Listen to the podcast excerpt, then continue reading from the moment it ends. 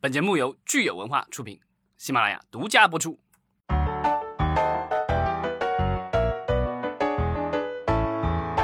欢迎大家收听新一期的《影视观察者》，我是老张。Hello，大家好，我是石溪。我们今天一开场哈，就有几位熟悉的朋友已经在等待我们的节目了，非常感谢，尤其是还有来自上海的朋友。嗯，对，这段时间其实来自于上海的新闻啊，包括还有来自于吉林其他一些疫区的新闻，其实都牵动着这个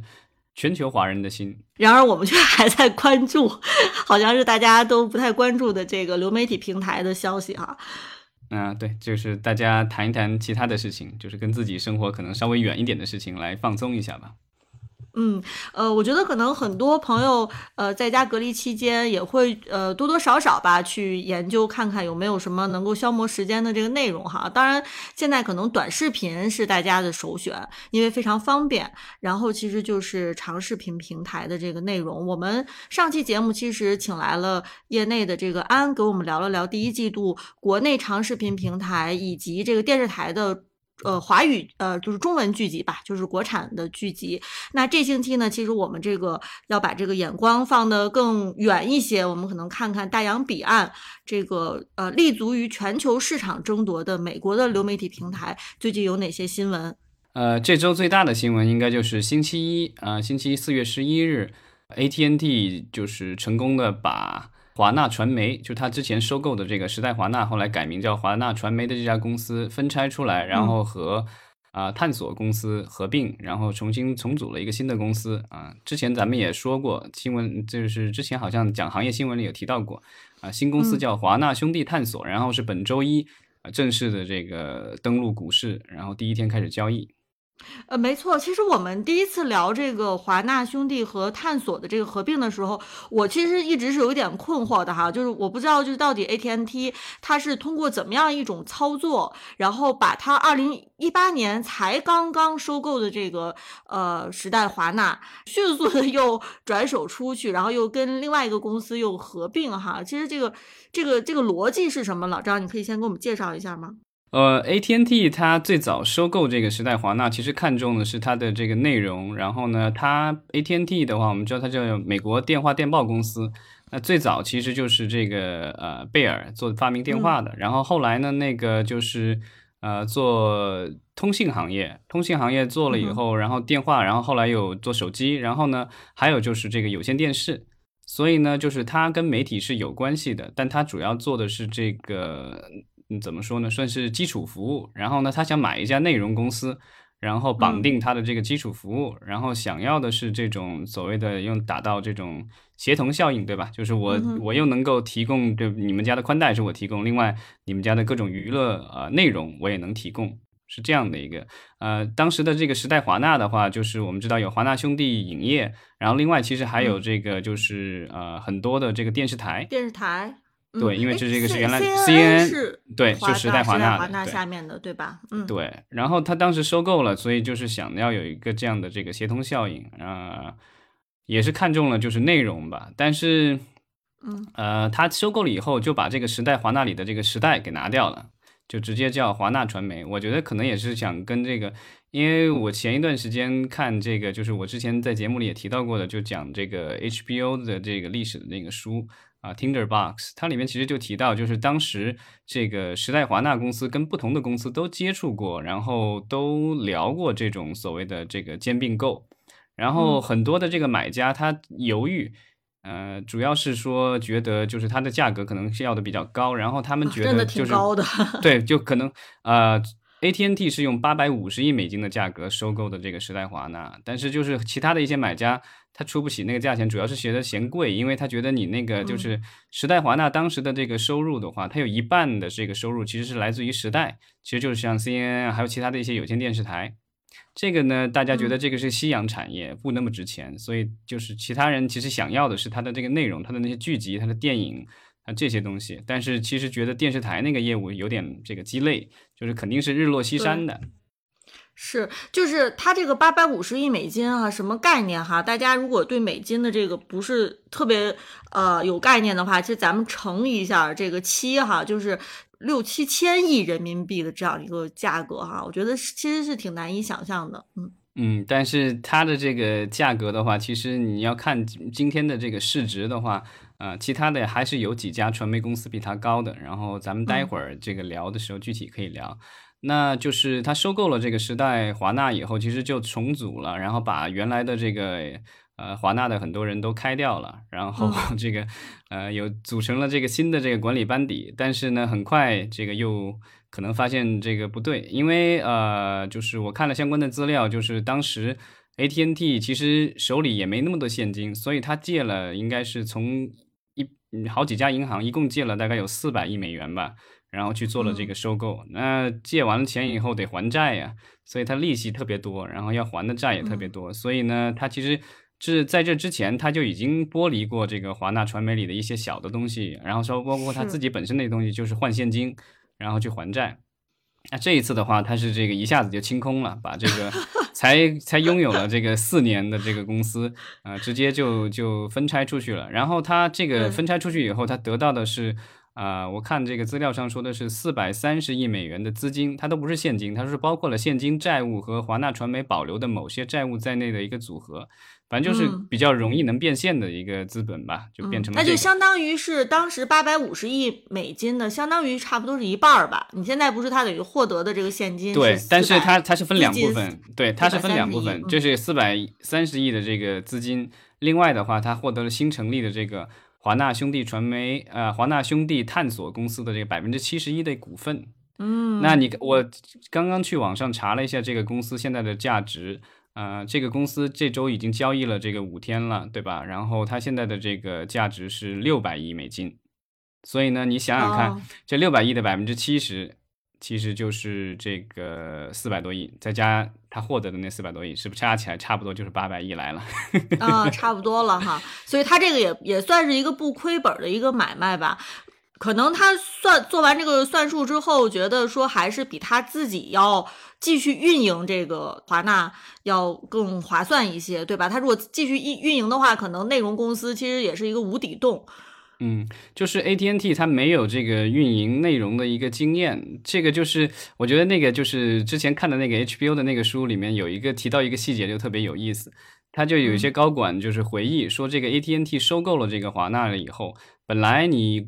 任命了新的管理层，那这些人原来都是做这个，就是呃跟媒就是跟媒体有关，但是都不是这个做内容的，不是做创意的，对吧？所以你这个对呃 HBO 啊，对华纳兄弟影业这些什么之类的，其实没有太多的了解。他们原来都是做电信业务的，所以呢不是那么了解。但是呢，他们又是管理层。那其实理论上来说，你新到一个公司的话，你得这个就是跟大家了解一下情况，对吧？就是正式的场合可以了解，另外的话可以就是私底下，对吧？这个叫大家这个吃个饭或什么的，这个聊一聊。啊，但是那个就是根据这些高管的回忆，就是说这帮 AT&T 的高管空降了以后，就是几乎没有叫任何一个这些原来的这个华纳的这些老板们啊去跟他们吃个午饭呢，聊一聊什么之类的。嗯，太傲慢了。对，就觉得他们觉得他们可以用他们那一套，因为他觉得 AT&T 那么大的公司，对吧？我们那么成功啊，不需要听这个，就是原来的这个华纳那帮人想要怎么运营，这个他们来就好了。但显然就是他们可能弄了个两三年，发现。自己可能也弄不转，那不如还是给其他的公司再去弄吧。嗯，呃，那其实我想知道，就是他所获得的这个四百三十亿美元资金，哈，是不是其实是来自于跟他并购的这个探索公司啊？就是这个 Discovery。嗯，对，就是探索公司。所以你看，探索公司占这个新的公司只有这个就是百分之二十三，是吧？对，对，就是它占百分之二十三的股份。它是其实你看起来它像是小股东。但是呢，就是新的公司其实是原来的这个呃探索公司的 CEO 来执掌，就是说这个原来探索公司的 CEO 现在是新成立的这家啊华纳兄弟探索的这个 CEO，然后呢，他的这个手底下的什么 CFO 什么之类的 C 叉 O 都带过来了。那所以就意味着，其实华纳传媒本身自己的原有的这个高级管理人员就是要陆续离职了。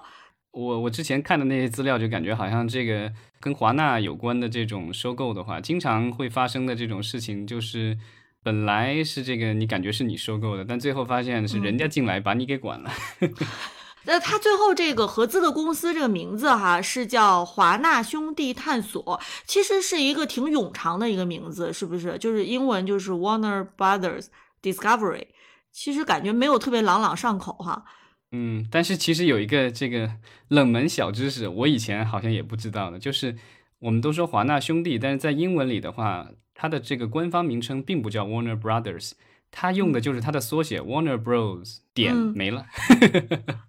那你后面即便是 Warner Bros，然后再加上那个 Discovery，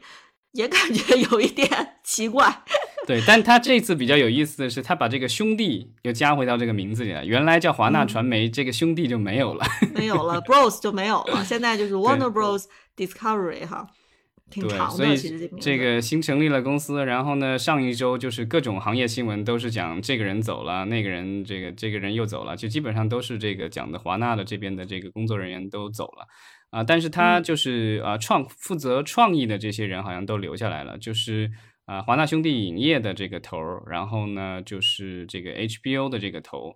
啊，就是他负责创意这方面的这个都留下来了，但是其他的跟运营相关的这些人，基本上就是都换成了这个探索的高层。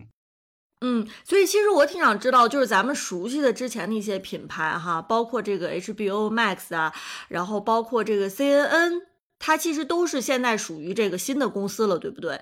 对，就是现在已经就是他们在讨论，就是因为华纳传媒之前的这个旗下的 HBO Max 啊，还有 HBO，它那个是有这个流媒体，对吧？然后另外的话就是探索公司，它有一个叫呃探索家，就跟那个苹果家什么这个这个其他的家类似的，它也有一个这个呃流媒体的这个平台。所以呢，这个下一步的话，他们应该是会看用什么样的一种方式，或者什么样的一种。呃，什么在什么样的一个时机下去把这两个平台去整合？因为像那个就是原来的那个 CBS 呃 Viacom 他们合并，然后他们把那个什么原来的那些平台，什么 CBS Access 什么乱七八糟好几个平台，全部到最后都融入到一家叫派拉蒙家的这个平台里了，这是一种方式。那像那个迪士尼的话，它就没有。像迪士尼，它自己有迪士尼家，然后呢，它旗下还有这个体育的这个 ESPN，ESPN 也有一个平台。然后另外它还有收购来的那个呼噜，对。然后它这个就是都有，呃，都就都是独立存在的。你可以一家一家的买，当然它也提供一个选项，你可以三家一起打包一起买，但依然是三个平台。你如果在手机上或者电脑上、在电视上看的话，你都是不同的 APP。我觉得可能对于观众最友好的就是他把什么 Discovery 啊，然后把什么 HBO Max 啊，和包括他后来上线的这个 CNN 加，还不如都 放到一个平台上，对观众来说应该是最最友好的了。尤其是它这个 CNN 加哈，其实新上线之后，这个其实这个订阅是非常不理想的，对不对？对，就是这个有线新闻网的话，就是我觉得这已经属于上个世纪的这个回忆了，对吧？就是以前的话，大家感觉好像是说这个呃，CNN 这个有线新闻网比较高端，对吧？海湾战争，然后后来的陆续各种战争、各种大事情，然后大家都会看 C CNN 的这个新闻。但是现在的话，就是进入这个新千年以后，其实大家越来越依赖网络的新闻。CNN 这种电视台的话，就是二十四小时的新闻台，它的收视率其实是。不断的在下降。那前几年其实有有点回光返照，是因为这个当时的总统对吧比较奇葩，所以呢有各种新闻出来，然后导致美国的这个各家新闻的电视台收视率都飙升，尤其是在大选期间。但是现在就是去年的话，其实就已经大选尘埃落定了，然后没有什么大事情。啊，我看这个 CNN 的话，它的电视台每一天在美国的这个收视也只有几十万、七十多万人吧。然后它 CNN 加是这个刚上线的一个他们的流媒体平台，上面提供他们的这个新闻以及一些纪录片。这个就比较呃，它比较这个蹊跷的就是说，CNN 的这个就是之前出了一点事状况。CNN 有一个这个很有名的主持人叫 Chris Q，嗯，叫 Chris Cuomo 吧。就这个 Chris Cuomo 的话，就是在 CNN 工作了很多年，很成功，是个主持人。然后呢，后来被人指控了，这个就是有不端的这个行为，那主要是这个性骚扰之类的。然后呢，就被这个调查了。但问题就是在于调查的时候呢，不小心调查到说，CNN 的这个头好像是叫 Jeff Zucker 吧什么的，他好像也跟下属有不这个所谓的这个婚外情之类的东西。虽然就是都是你情我愿的，但是呢，他没有披露这个事儿，违反了公司的内部的规章制度，所以他没办法，只能辞职了。但是呢，这个 CNN 加。其实是他这个一手弄起来的一个这个东西，因为马上就要这个就是马上就要上线了，结果就是他因为这个事情，这其实就不是主要都不是调查对象都不是他，但是因为这个事儿，然后他这个没办法被迫离职了，对，然后所以现在 CNN 应该五月一号会有一个新的这个领导上任啊，叫 Chris。啊，是原来这个就是，如果大家看美国的这个深夜脱口秀节目的话，是这个 Colbert Show 的这个就是呃执行制片人。嗯，所以其实 CNN 它现在也在一个未来不不太确定的这么一个呃情况当中哈，那就不知道就是这个新的探索呃华纳兄弟探索公司成立之后会对。呃，CNN 做什么样的安排？当然，像包括我们刚才说的，会对其他的它已经有的这个流媒体平台做哪些安排？其实我们说这个，呃，本身 Discovery 加的这个平台，它的表现其实还是不错的，对不对？我们之前节目其实也有聊过这个，呃，探索家这个平台。对它的那个就是，呃，我印象当中，呃，像 HBO Max 加上这个 HBO 的订阅用户，这个有大概四千多万人。然后呢，这个。呃，探索家的话，它好像是有大概一千多万人的这个用户吧，一千多万大概两千万的这个用户，所以两家，呃，而且这个他们之前好像公开过数据，是说这两家的这个，因为一个主要是这个电视剧、电影为主，另外一个是这种真人秀，然后纪录片啊这种为主的，两家的这个所谓的这个重叠，这这个受众其实不多，就是它的订阅用户的重叠度不高，所以他们觉得就是如果这两个合在一起的话。啊，其实是可以有效的增加双方彼此增加他们的这个订阅用户的。呃，那我们说这个呃华纳兄弟探索它成立之后，它的这个规模大概是能排在这个美国的传媒公司里面排在第几呢？呃，它现在的这个市值我们说了就是是六百亿美元。然后我查了一下，目前来说这个江湖第一位的也还是老牌的迪士尼。迪士尼。对，迪士尼最新的这个市值是两千三百七十亿。嗯，那这个是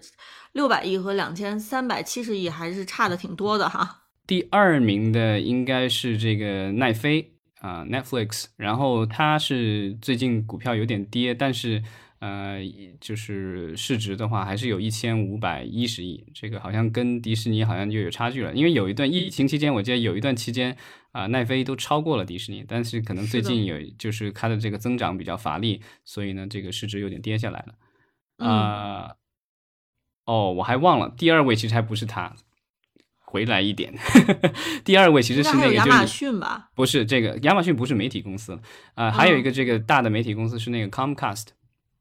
就是 NBC 环球的母公司，因为它是有有线电视这个就是运营商，然后另外的话是有这个媒体公司，它这个就是是也有两千亿，两千一百五十亿，就仅次于这个迪士尼了。其实，在早几年，这个可能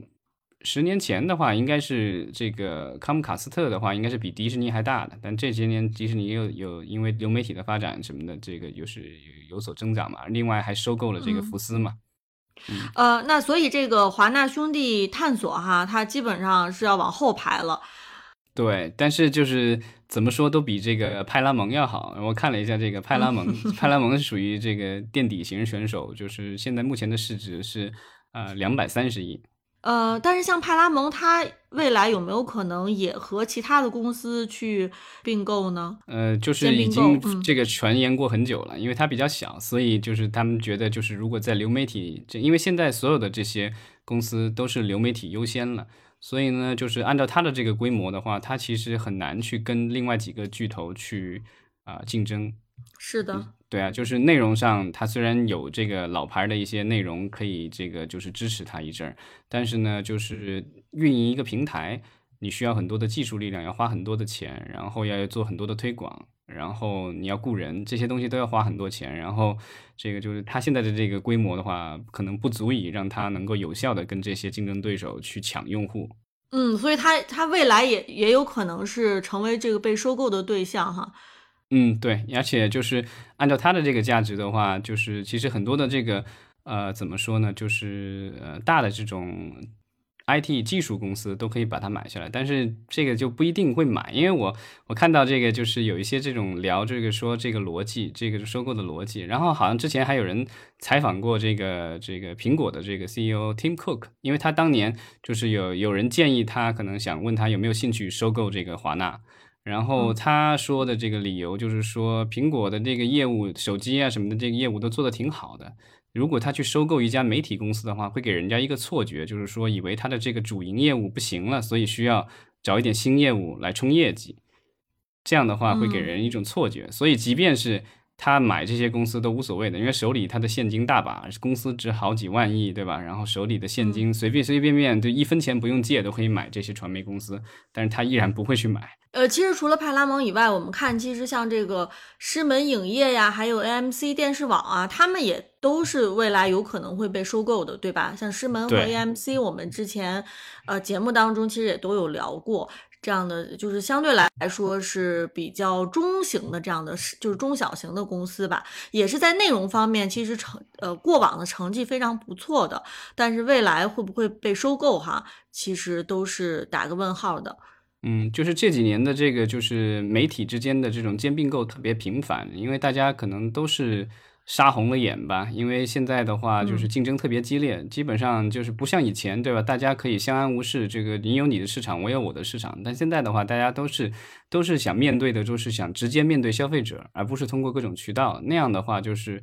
这个消费者能够去做的这种订阅的话，可能就没有那么多了。因为像之前，我记得前几年就有这个统计说，美国的这个普通的消费者，他可能对这个流媒体的订阅可能就三个半，对啊。这样的话，其实就是如果你落在这三个半之外的话，那也很有可能你的这个流媒体就存在不了了。是的，像我们之前这个这个之前节目里也聊过的，这个就是之前的那个短视频的这个流媒体亏比，对吧？就上线几个月就挂掉了。没错，其实刚才你说这个亚马逊并不是媒体公司哈，但是它其实在呃收购内容公司和媒体公司方面哈，它的动作其实一直是挺大的。嗯，对，就是像这个米高梅就是被亚马逊收购了。对他今年这个刚刚完成的收购，然后。呃，对于米高梅这个就是这个老牌的这个电影公司来说，价格反正还挺好的，就是有八十五亿美元。呃，肯定跟其他的一些大的传媒集团的这种收购相比来，对，但是就是对纯内容的一家公司来说，这其实是挺好的一个价格。所以其实呃，除了这个，就是米高梅的这个交易出来了以后，其实就是很多的这个就是这种。啊，中小型的这种呃内容公司，他们其实都在探索，看能有没有被收购的可能。因为就是现在这个价格挺好的，然后这个就是那些公司的这些领导们可能也是想套现吧。啊，之前就有新闻说，这个就是 A 二十四，就是美国这几年啊特别风头特别好的这个风头正劲的一家这个独立的这种电影制作和发行公司，做了很多不错的这种呃恐怖片儿，然后也发了一些文艺片儿。啊，所以呢，之前他们一直有跟苹果合作，然后之前就有传言说，这个苹果也可能可能考虑这个把它收了，然后可能花一个什么二三一十亿美元的这个价格吧。嗯，呃，其实我们说了这么多公司哈，其实有一个公司，我记得咱们之前节目也提过，就是公开的去说他们是不愿意呃去跟流媒去被这个流媒体公司所这个收购的，就是索尼。索尼好像在这方面是很高调的，呃，拒绝是被流媒体公司收购，对不对？对，因为索尼它主要是它的母公司比较大嘛，就是这个索尼电子，它这个还是在挣钱的，所以呢，就是短期内，啊，反正他的意思是说，他绝对不会把他的这个就是影视公司给卖出去啊。当然，这个就是短期内吧，反正索尼背后的这个哥伦比亚什么之类的，其实也是被之前被倒腾过很多次啊，甚至在八十年代还被可口可乐公司给收购过。嗯，所以我们就是回到咱们今天的这个标题哈，就是所有这些其实都是在一个还是在一个一个比较混战当中，就是在一个市场竞争非常激烈的这么一个状况之下。对，就是现在大家都在拼规模，因为如果你的这个规模上不去的话，投资人对你没信心，你的股票大跌，然后你就拿不出更多的钱来买内容，然后扩充自己的实力，这样的话就是一个恶性循环。所以你就得就得一上来就得有声势，对吧？那个亏比其实就是上来就没有声势，然后没有人，最后就就不了了之了。那现在其实那个就是去年其实。呃，华纳就是做了一件特别不招人喜欢的事情，就宣布这个就是他们所有的院线电影都是网络和院线同一天上映嘛。那当时就是有很多人不满意，他然后很多人就指出来说，他们之所以那么干，就是因为他的这个 HBO Max 上线了，但是又遇到了疫情，所以呢增长不是特别理想。然后呢，所以他们想用这个电影来冲业绩。嗯，那你如果说到这个规模的话，哈，其实我觉得之前好像咱们国内的媒体也有很多报道，就是比如说像奈飞和迪士尼这样的公司，他们到底一年是砸多少钱，就是去做这个内容哈，然后这个数字出来之后，也是让大家感觉就是瞠目结舌的感觉。啊，对，就是这个怎么说呢？就是之前我觉得前一段时间大家都在反思，就是国内的这个流媒体，然后呢说花了十年时间，然后这个反复厮杀，啊，然后剩下这个优爱腾的三家大的，对吧？然后还有这个呃，还有其他几家，啊，然后说整个行业耗费了一千亿人民币，嗯，这个数字好像听起来啊挺大的。啊，但是就是如果这个我们放在这个就是怎么说全球范围内来看的话，其实呃这个钱好像又不是很多，杯杯水车薪的感觉哈，一千亿人民币啊。对，因为现在的这个就是这几家大的这个媒体公司，像奈飞、像迪士尼什么之类的，就是他们一年花的这个钱可能就是咱们这一千亿了。因为你看那个就是呃目前已经有的数据，嗯。奈飞二零二一年花了一百七十亿美元，哇，还真的是啊！一个公司可能就 要比上我们整个这个优爱腾好几家公司，他们好多年的 好多年的花在内容上，对，嗯，所以这个就是我们的这个现在优爱腾什么的，就是有有这他们，尤其是这个腾讯和。爱奇艺他们想要在海外拓展，这个其实你要面对的这个竞争对手就是属于怎么说呢？实力太强大了，这个就是要在老虎身上拔牙，确实难度会比较高。嗯，其实最近我们也知道说有一些这个台湾的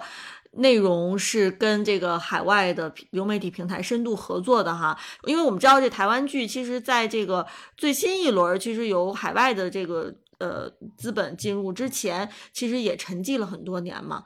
嗯，对，就是呃，台剧其实，在九十年代，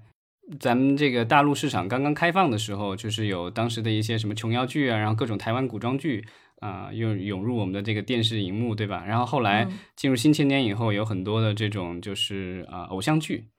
然后呢，这些剧什么的，对，然后包括后来的各种各样的这个偶像剧，就是一直到一几年其实都还有，但这两年的话，其实大家看到这个台湾剧集的这个概率其实越来越小了，因为这个大量的这个台湾的这个幕后的工作人员当时都涌入了大陆，尤其是他们的这个一线的一些导演和演员，那这些人的话在大陆地区的话，其实发展的很好，然后片酬也很高，然后台湾的很多的影视剧其实都请不起这些人了。所以其实现现在我们说，就是看到最近两年时间吧，我觉得好像大家又新关注了一些台湾的剧集，而且是啊，反而是得益于这个呃，像奈飞啊这样的平台，对吧？对，前段时间是这个林心如主演加监制的这个《华灯初上》，对吧？对，然后之前那个贾静雯这个演的那个剧《我们与恶的距离》是吧？那个是好像是跟 HBO 合作的吧？嗯，HBO 亚洲就 HBO 亚洲有有一些剧集，然后呢，就是奈飞在这个台湾地区也有一些剧集，所以呢，就是这些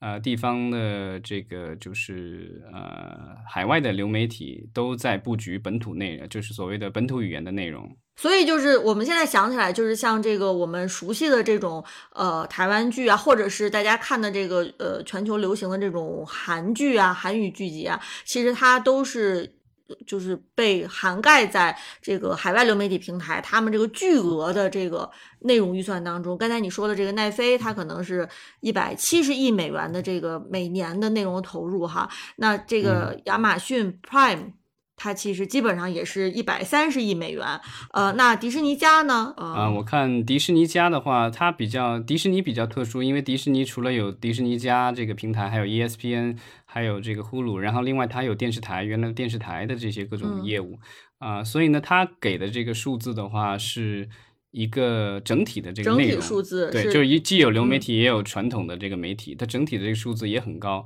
啊，应该好像是目前所有公司里最高的。呃，它二一年的话，它花了两百五十亿美元，两百五十亿美元，对。然后它呃预计哈，呃还要在今年的话还要增加这个预算，然后总额将达到三百三十亿美元啊，就是花在它所有这些平台的这个内容的制造方面。对，这个就是包括了它的电影、电视剧，然后电视节目，然后包括还有就是它的一些体育节目的这个，就是所有的这个内容上的花销。所以，我们看说，其实这些数字哈，都是让我们觉得，呃，可能短时间内，你其他除了美国这些流媒体平台之外，其实其他任何一个地方的这个流媒体平台是很难企及的。嗯，所以就就是为什么说他们能够做全球的这个扩张，它的确是背后有这样强大的这个资金在支撑的，在支持的。嗯，那这个相比而言的话，其实这个就是就是华华纳旗下的这个就是 HBO Max，它这个平台的话，其实相对有点落后了啊，因为它目前来说，它的这个全球的这个订阅人数的话，嗯，把 HBO 跟 HBO Max 好像所有加起来，在二零二一年末只有这个七千多万，全球就七千多万，但那个就是呃奈飞的话是两亿多，然后迪士尼的话是有一亿三千万，然后。啊，Prime 就是亚马逊的这个 Prime，它号称也是说有两亿。当然，这两亿人里面很多人就是他只是买了这个 Prime 的会员，然后他主要可能是用来购物或什么之类的。然后视频的话，只是附带的这个附带的这个免费的这个是呃一个权益吧。嗯，其实我们今年的话，呃，可能大家对苹果 TV，呃，苹果家特别感兴趣啊，是因为今年苹果其实一个是那个奥斯卡，呃，最佳影片，对吧？是。对。呃，是苹果拿走了。监听女孩，监听女孩。然后另外一个就是说，最近其实有一部特别火的这个美剧《切割人生》，也是苹果家出来的。就是好像是大家就是时不时的 还是能看到苹果家还是有一些这个内容上面给大家一点点小小的惊喜哈。呃，所以其实咱们不知道就是苹果家它到底从整体的运营来说，这个呃情况是怎么样的？嗯，就是。呃，有一个去年的年底的一个统计，就是这个《经济学人》做了一个统计，就是呃几家大的传媒公司的这个流媒体平台，他们的这个所谓客户的这个订阅用户的这个流失率，然后苹果家很不幸的这个在流失率上排第一，嗯，大概接近百分之十二的一个这个流失率。一一一个月就百分之将近百分之十二，对吧？他统计对我记得看这个当时对按照他的这个数据的话，其实咱们之前在某一期节目里可能也提到过，就按他他这个数据的话，他每十个月左右，其实或者你们换到一年十二个月的话，他一年十二个月的话，几乎这个当年所有的这些用户老的用户都失去了。就在你一月份的时候的那些用户都已经失去了，然后这都是这一年剩下的都是这一年累积下来的这个用户。就是苹果家它有一个好的消息是，它在那个奥斯卡的这个获奖之后，好像立刻它的这个就是订阅用户量有一个明显的这个上涨。当然就是具体对具体具体怎么样不知道，因为苹果公司它很大，这个是它很小的一个业务，它并没有单独去公布它到底有多少的这个，尤其是全球范围内它有多少用户，它其实并没有公布。然后之前好像在有一期节目咱们也提到过，就是它因为这个，就是它有一次提到了一次，就是说它在北美地区，就美国和加拿大的话，它的这个用户量的话，他说它是低于两千万的。因为这个就是当时好像是说有一个有一个纠纷吧，可能跟这个就是呃剧组工作人员的一个薪水有关。就一个流媒体的话，就是如果你在这个北美地区，比如说你的这个订阅用户超过两千万的话，你给这个剧组工作人员的薪水好像相应的级别要高一点。那当时这个苹果就是支付的是低一等级的这个就是薪水，所以他给出来的这个理由是说，他这个用户人数的话是少于两千万美两千万人的。嗯，咱们其实刚才说的，像这个奈飞也好，迪士尼家也好，亚马逊、HBO，包括苹果哈，都是咱们国内的受众还是比较熟悉的、比较关注的一个这些平台，对不对？但是其实美国还是有像这个 NBC 的这个 Peacock 这个孔雀台哈，其实就是可能咱们国内的这个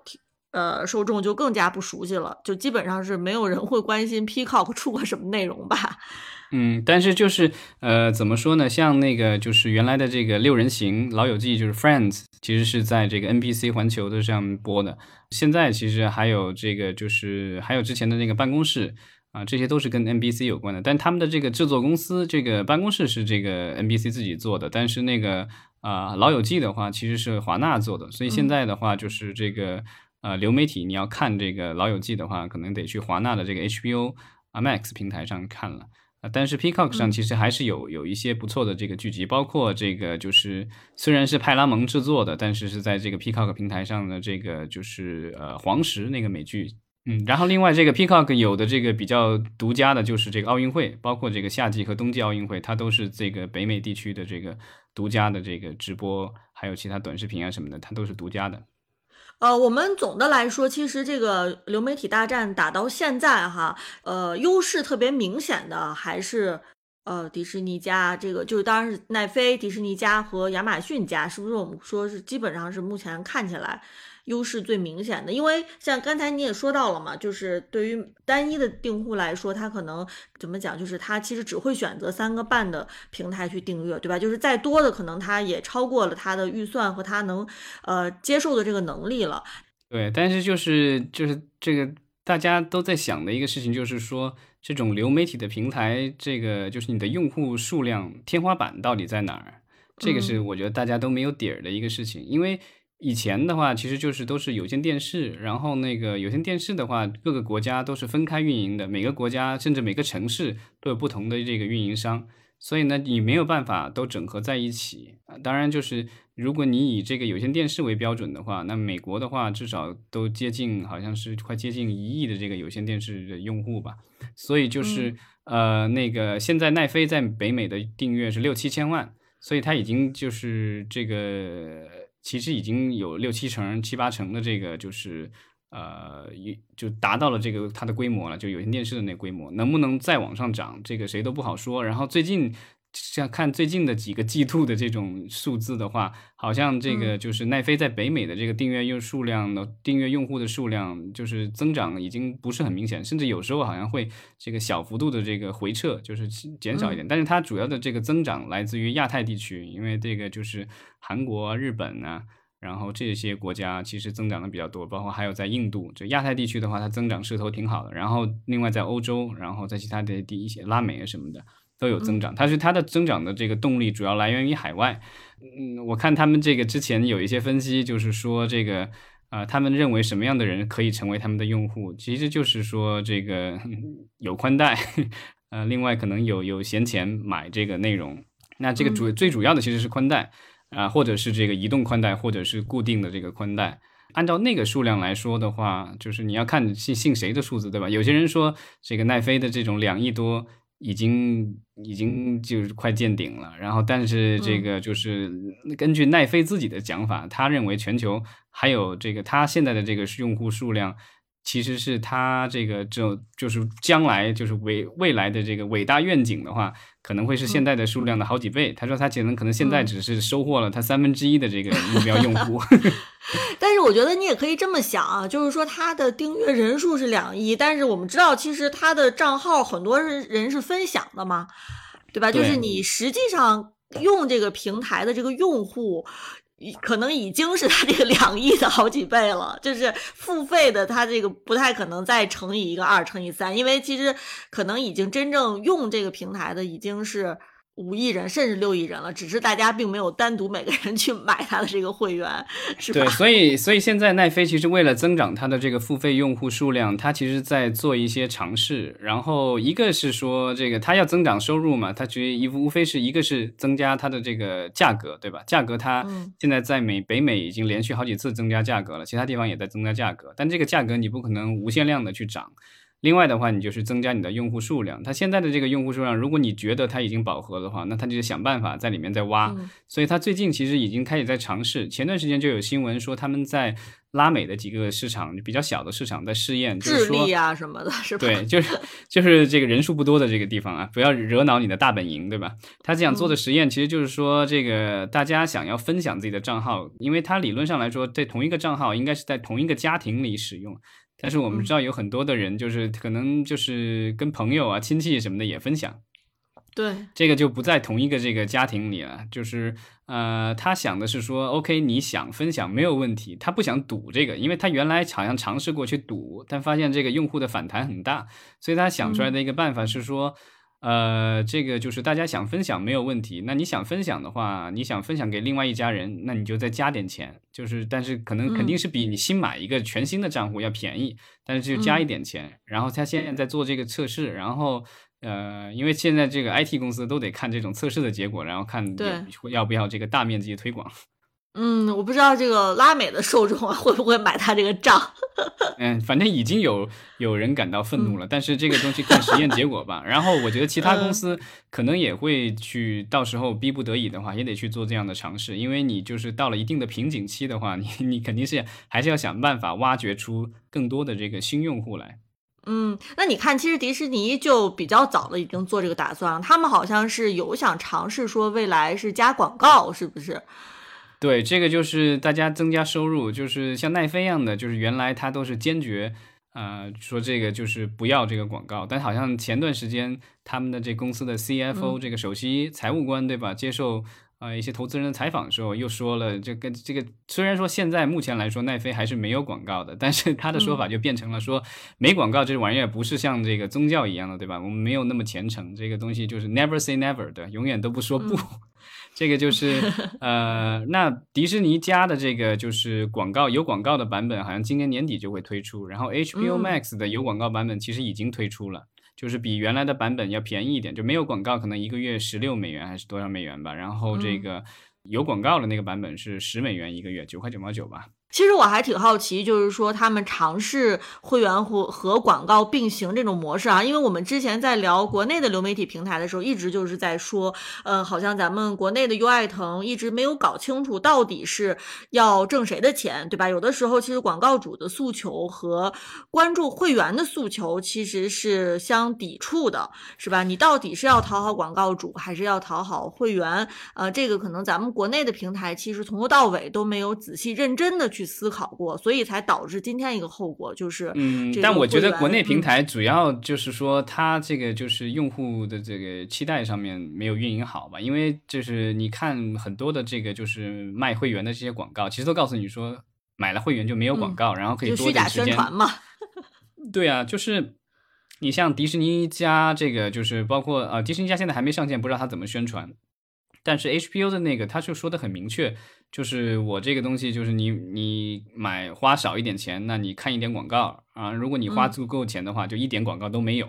嗯，那现在就是国内的各家平台被吐槽的，就是其实是说我花了钱，结果发现还有广告，只是说广告少一点点而已，广告少一点点而已。对对对。对，就我其实我相信，就是像迪士尼加，他也不会说他加广告也不会说过分到，就是中间片子播着播着，然后底下给你出一长条，然后说点什么。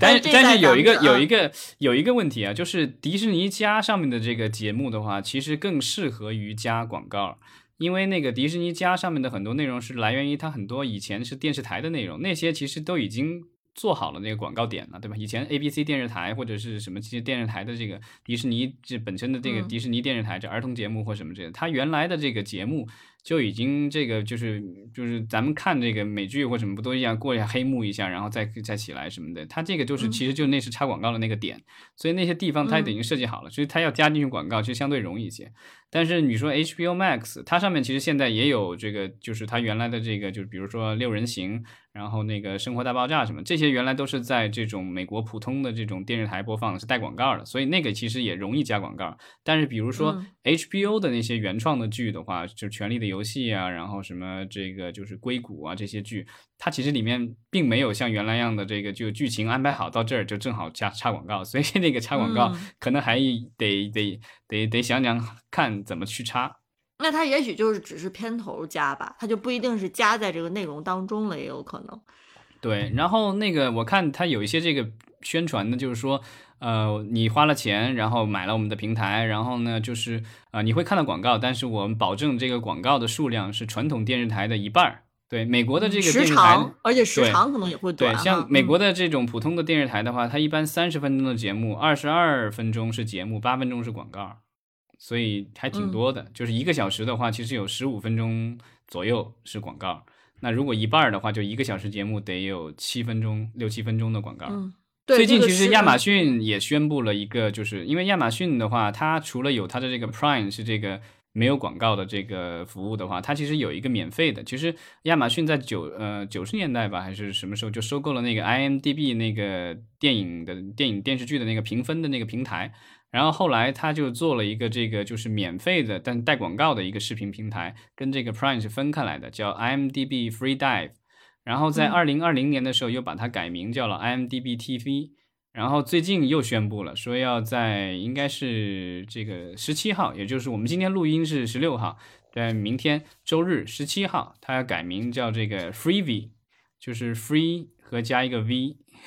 嗯。就是其实就 Free TV 的意思，然后这个好像是这个这个服务好像已经在美国和英国有了，然后之后好像会在德国推出。它这个就是呃明摆的告诉你，我所有的节目都是免费的，但是呢，你肯定是要看到广告的。哦，就是它其实都没有推出这个会员这个。对，就是它，它，它分开来了。这个就是以我觉得，也许这也是我们的这个流媒体平台可以考虑，国内的流媒体平台考虑，就是我专门做一个带广告的，我就不去再做虚假宣传了，我就这个就是我坦白了，对吧？嗯，不知道这种方式哈，在咱们国内现在。就是大家其实已经能接受这个内容付费了，而且现在其实这个广告主也是比较小气的情况下，我我不知道咱们国内的流媒体平台还有没有可能就是完全是这个免费，然后就是靠广告主哈。对，嗯，但是反正就是这个怎么说呢？就是怎么去平衡？呃，迪士尼一宣布说他要这个在节目里开始插广告了，在迪士尼家里开始弄广告了以后，然后据说这个受到了广告商的这个强烈的这个欢迎。就是因为他们非常对非常想在这种高质量的节目里插广告，然后这种就是现在这个流媒体的这个收入其实是增长的特别的增长势头特别好啊。前一段时间那个就是呃美国的这个电影协会，他其实发了一个这个就是一个报告年度报告，二零二一年的这个全球的这个电影的这个年度报告，其中它底下北美的这个就是之前呃我好像跟你也分享过这个数据，就是它。啊，计算了一下，就在你可以翻疫情前和疫情后，二零一九年和二零二一年，美国的这个就是影院加上家庭以及这个就是手机上面的这个移动娱乐的这个整体的这个市场的话，二零一九年是三百六十一亿美元，然后呢，在二零二一年是三百六十八亿美元，基本上持平，对吧？但是。一九年的时候，院线电影还占了这个很大的一个比重，对吧？当时是有这个，就是有四十七亿这个美元是这个，啊，不是有有一百一十四亿是这个院线，然后呢，这二一年就缩到了四十五亿，就缩了这个有六亿，这个七亿美元，对吧？然后但是呢，这个就是它的对，然后它的那个。呃，流媒体的话就涨得特别多。流媒体的话，就是这个数字的这种流媒体的话，它是从两百亿美元涨到了这个两百九十五亿美元，就涨了九十五亿美元。然后那个就是这种它的这个就是那种碟片啊什么这种就是这种实体的这种媒体的话，从四十七亿美元又跌到了这个二十八亿美元，所以这个就是呃实体的这个东西买碟啊什么这种越来越少，然后呢影院去的也少了，但是呢就是这个在网通过网络移动端或者是家庭的这种东西，呃其实花费是越来越多。但是它整体市场没有变，所以消费者省下来的钱都花出去了。全部，对对对，就就是说，其实这个呃资金是有一个流动的，你明显可以看到它的流动的方向，还是从这个传统的娱乐方式向这个流媒体去移动的，去去去流动的。呃，对，所以其实我们今天已经聊了将近一个小时了，我觉得呃老张你这边如果没有要补充的话，咱们可以跟现场的听友做一个互动。嗯嗯，好啊。然后看看大家最近，呃，都通过这个海外的流媒体平台都，呃，消费的什么样的内容？Hello，旅货的少年。呃，喂 喂，两位主播好，晚上好。你好，你好，你好。我我前面在听这个关于流媒体这一段嘛，然后谈一下我自己这这段时间的感受啊，因为呃这段时间我也是尝试着去尝试了一下。呃，去网上看那个奈飞还有迪士尼家的那个在线的节目，不过是通过那个网页端嘛。嗯，我发现，如果单纯从那个用户的体验上来说，我个人比较倾向于那个奈飞，因为从呃，它的那个就是推荐的内容也好，包括还有就是它你进入播放界面啊，它的一些选项，比如说，因为很多美剧有好几季嘛，它可以直接在你播放的时候让你选择呃有哪几集的内容，然后还会有一些简单的。备注，呃，就是剧集介绍，嗯，这个体验我觉得相对来说，而到了迪士尼换到迪士尼家之后嘛，我看它的一些节目，虽然说也是有中文字幕，但是它的那个选择剧集的这个模式啊，就是要退回，呃，返回之后再选择这样子，所以我感觉，嗯，呃，这两者相比的来说，还是奈飞的体验更好，况且从呃内容上来说，呃，奈飞确实呃。节目的储存量特别大，而且比较比迪士尼家更好的一点是，就是说，如果你选择了正确的不同的地区嘛，如果你是在台湾地区看奈飞的话，那个内容的是几何 几何量的增长，因为你可以看到，除了台湾和就是林心如这边，比如说《夏华灯初上》，它是跟奈飞合作的这些台湾的本土的剧集之外嘛，然后你还可以看到像我们大陆地区的很多动画啊。呃，包括哔哩哔哩上的一些作品都会在呃奈飞上面有资源，然后而且比国内同同样流媒体上面的资源相比啊，它的内容会精简很多，不是没有那么注水。嗯，奈飞其实有一个就是呃，如果你。你看它的这个香港的这个网站的话，就是它提供的那个服务有很多的这个经典的港片儿，然后呢非常高清，这个就是我感觉很多这个老的港片，我自己以前从来没有看过那么高的这个清晰度的，就比如周星驰啊或什么这些，就是大家如果想看这个经典港片的话，选择奈飞香港。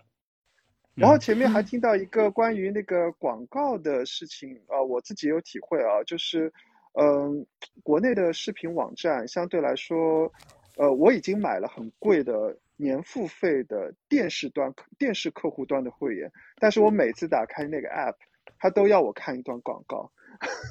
真的是。当然了，你跳过这段广告也没有问题，但是而且之后你再进入其他的那个呃剧集啊，其实电视客户端相对来说，我其实没有看到很多额外的广告，就只有开机开打开 app 的那一段时间会有一段广告，呃。跳不过的可能就是剧集自带广告、小剧场模式的广告，这个就是你跳也跳不过去。嗯，呃，而且特别的违和，就是你突然，比如说像《盗墓笔记》啊，不是《盗墓笔记》，不好意思，是《鬼吹灯》这个系列，就是你明明放了一段，呃，看了一段，还可能还正看到兴头上，突然之间插进一个某某理财广告的 APP 的。真的是太太就是很对这个就是怎么说呢？就是他们这个这些相应的剧集到海外的时候，好像就把这个里面的这些东西都给拿掉了。所以大家就是如果能看到海外版本的话，可能就会稍微清爽一点。那咱们今天其实就聊的差不多了，那就感谢大家星期六大晚上支持我们，然后这个我们下周直播再见。没错，好，那咱们就聊到这儿，呃，大家晚安。嗯，好，谢谢大家。